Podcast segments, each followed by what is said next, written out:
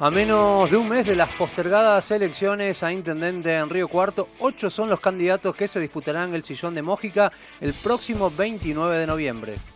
Para conocer las propuestas por las que debemos elegir los riocuartenses, hoy estamos en comunicación con la candidata de respeto, Lucía de Carlos. Lucía, muy bienvenida a Noticias al Toque. Javier Sismondi y Susana Álvarez te estamos saludando. Buen día, Javier y Susi, ¿cómo están? ¿Cómo andás, Lucía? Bueno, un gusto tenerte al aire y bueno, ya empezar a desandar este camino hasta las elecciones del 29 de noviembre. Lucía, para el partido Respeto eh, es uno de los del que considera ¿no? que no están dadas las condiciones para que se realicen las elecciones este 29 de noviembre. ¿En qué se basan para oponerse a este tema? Bueno, mira, nosotros lo que venimos viendo en el territorio, que nunca dejamos de, de caminarlo ni de asistir a la gente que a su vez con esta crisis sociosanitaria se vio muy perjudicada incluso en lo económico. Lo que vemos es grandes cantidades de contagios, ¿sí? Eh, que cada vez que llegamos a, a, un lugar alguien nos cuenta, bueno, acerca de que su familia, sus amistades, todo su entorno han tenido COVID y siempre, bueno, surgen historias en las cuales lo han tenido que transitar esta enfermedad de una forma, bueno, bastante angustiante, sin muchas certezas, ¿no? Eh, se dan situaciones en las cuales es confuso el resultado, no se sabe si es positivo o negativo, eh, no hay mayores explicaciones en torno a eso, llegan resultados de gente que no se ha hisopado, ¿no? Entonces, bueno, todo eso es lo que nosotros nos topamos cada vez que, que asistimos en un territorio y consideramos, bueno, que es una situación bastante grave como para tener en cuenta que si se lleva adelante una elección en la cual va a haber eh, bueno, un desplazamiento masivo de la población con protocolos que no son más que utilizar alcohol en gel, mantener la distancia social y usar tapabocas, eh, pero que ninguno garantiza el no contagio, bueno, consideramos que quizás no es el mejor momento, eh, no se ha podido contener totalmente eh, la cantidad de contagios que se vienen dando, y bueno, creemos que hay que priorizar la salud, ¿no? Más en un contexto en el cual el Ejecutivo Municipal lleva toda una gestión en la cual la partida más débil o menos o que menos recibió dinero fue la partida de salud, ¿no? En desmedro de otras partidas que quizás no eran tan importantes pero que se les dio prioridades del Ejecutivo. Lucía, eh, frente a esta situación que ustedes están viendo en el contacto con la gente, pero teniendo en cuenta que la Junta Electoral ha decidido de cualquier manera hacer estas elecciones porque aseguran que hay un protocolo que garantiza la bioseguridad, eh, ¿qué es lo que van a hacer eh, acercándose el 29 de noviembre? Bueno, nosotros consideramos que estos protocolos, que son los mismos que se utilizan para cualquier otra situación en la que hay que salir de la casa, no garantizan totalmente el resguardo de los vecinos, ¿no?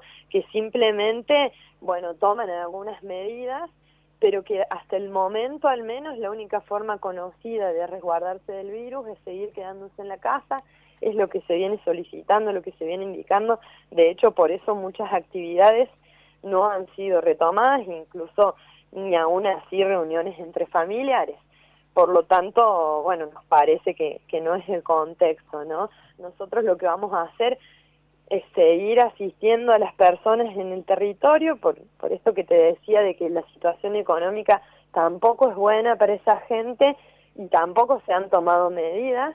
Eh, y llegada la circunstancia veremos más cerca de la fecha de, la elección, eh, bueno, si es que amerita formar parte de la misma o si hay que tomar eh, alguna medida más extrema como lo puede ser retirar la candidatura para resguardar al menos a los votantes de respeto eh, que nos quisieran acompañar pero se van a poner en riesgo, ¿no?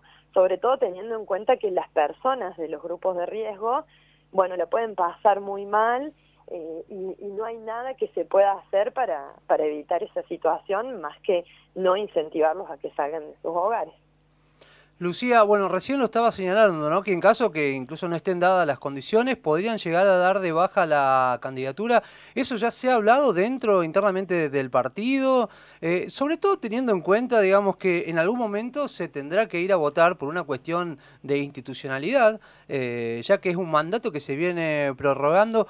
¿Qué otra idea, a lo mejor más allá de que a lo mejor ustedes consideran que el 29 no sea una fecha para votar, eh, han, han propuesto otro tipo de ideas para llevar adelante a lo mejor una elección que se piense para el año que viene incluso?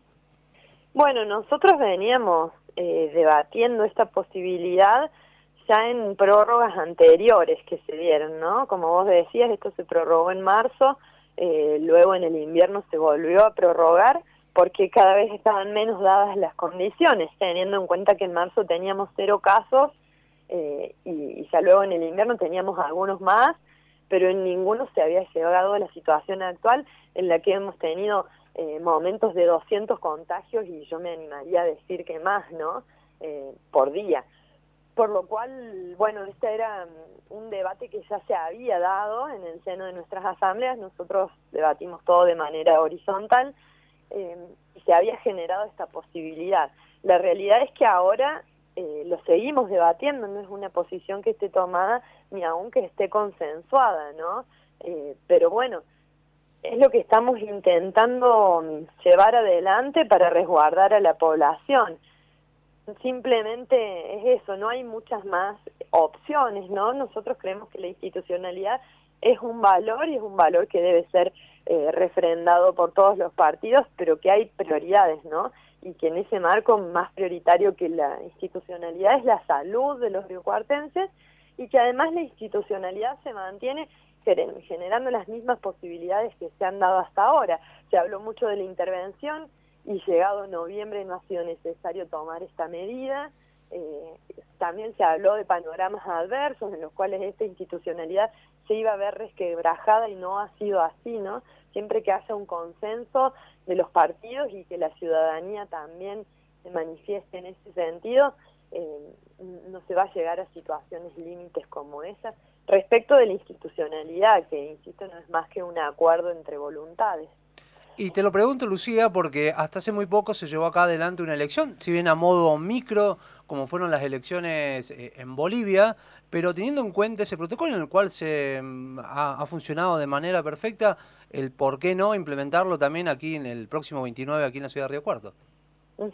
Bueno, en cuanto a las elecciones en Bolivia, realmente allí la situación era otra eh, y se encontraban con un sistema de salud local eh, mucho más fortalecido que el nuestro, que les permitió rápidamente tomar medidas eh, que permitan frenar los contagios, ¿no?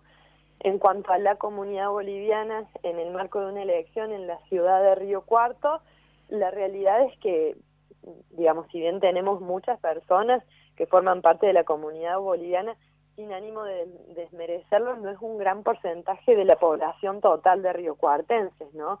Entonces, como prueba pilota, realmente se queda corta y fue en otro contexto, insisto, en el cual quizás no había tantos casos como los que se llegó ahora, ¿no? La realidad es que hoy en día la mayoría de nosotros habla con su círculo íntimo y seguramente va a tener eh, muchísimos casos. Yo misma incluso soy, eh, he sido paciente con COVID, ¿no?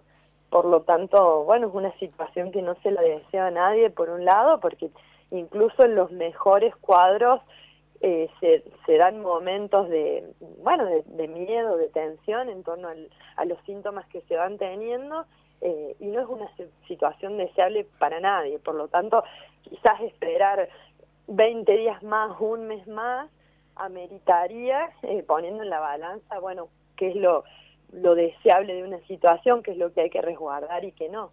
Estamos en comunicación telefónica con la candidata a intendente de respeto, Lucía de Carlos. Lucía, ¿cómo ven a la ciudad de Río Cuarto y qué creen que debería cambiar? Bueno, nosotros vemos en general, ¿no? Un gobierno que lo que ha hecho ha sido favorecer a muchas empresas privadas de grandes dimensiones que además poseen capitales que no son de la ciudad de Río Cuarto, que son casi todos capitales de otros lugares, que han sido muy beneficiadas en estos cuatro años a través, por ejemplo, de la obra pública eh, y en general de las contrataciones que realiza el Estado en desmedro de vecinos, de ciudadanía que, que no ha sido tenida en cuenta y que no ha sido, bueno, beneficiada de la misma manera que estas empresas que, que bueno, que además son quienes se llevan casi todo el, dinero que el municipio tiene pensado gastar, ¿no? Eh, nosotros en ese sentido lo venimos diciendo, Eh, vemos que, por ejemplo, algunas partidas que tienen que ver con gastos superfluos del Estado, partidas serían las asignaciones de dinero que se realizan, em, quedan de alguna manera estos gastos superfluos por encima de gastos prioritarios, como te decía recién, por ejemplo, la salud, ¿no? Entonces se llega a situaciones en las que es necesario encontrar un Estado fortalecido en esto, eh, y bueno, y finalmente no. Nosotros vemos también que, que, bueno, que estas contrataciones no son transparentes, ¿no? Que la ciudadanía no puede acceder a números reales y concretos, a información pública para poder llevar adelante proyectos comunitarios y demás. Vemos también una ciudad que se ha quedado muy pequeña en un montón de sentidos, ¿no? Por ejemplo, eh, se realizó un parque industrial que a poco de ser realizado ya quedaba chico eh, y no se generaron otras posibilidades para agrandar el parque industrial, que a su vez la industria local sigue siendo pequeña y no se, no se generan puestos de trabajo a través de ella. Eh, es una ciudad netamente de servicios, ¿no? que no hace nada por agrandar un poco, digamos, ese aspecto, creemos que eh, Río Cuarto tiene que ser más industrializada, que además esa industria tiene que ser sustentable en todo sentido, ¿no? En el sentido social, que genere puestos de trabajo de calidad, pero además también en el sentido ambiental. Y bueno, en ese sentido no, no es algo que se haya generado y es, por ejemplo, uno de los proyectos que nosotros tenemos. Queremos una ciudad que sea habitable, eh, que los riocuartenses puedan transitar por la misma de manera amigable y accesible, ¿no? Vemos, por ejemplo, un código de, discapacidad que nunca se terminó de llevar a la práctica, entonces tenemos una ciudad que para algunas personas es muy inaccesible y consideramos que esto no puede ser. Además que tiene que ser no solo inclusiva, sino también que dé gusto, ¿no? Caminar por la ciudad de Río Cuarto, que, que nos den ganas de salir a la calle, de ir a un espacio verde que realmente, bueno, se han mejorado en los últimos, en el último año quizás los espacios verdes, pero, pero llevan mucho tiempo sin que nadie les dé una mano, una renovación, ¿no? Em, y consideramos que los riocuartenses tienen que poder disfrutar, bueno, de estos espacios. También estamos pensando en, en una ciudad de las culturas, en la cual haya circuitos culturales que por un lado eh, bueno, sean potentes y por el otro también salgan del, circuito central, ¿no? Eh, en la cual los artistas de la ciudad también puedan ser incluidos. Actualmente con la pandemia son uno de los sectores que, peor le están pasando y desde el Estado no se ha generado ni un solo subsidio, ni un concurso, ni nada eh, para incluirlos, ¿no? También estamos pensando en una ciudad libre de violencias en general, eh, pero específicamente también libre de violencia de género.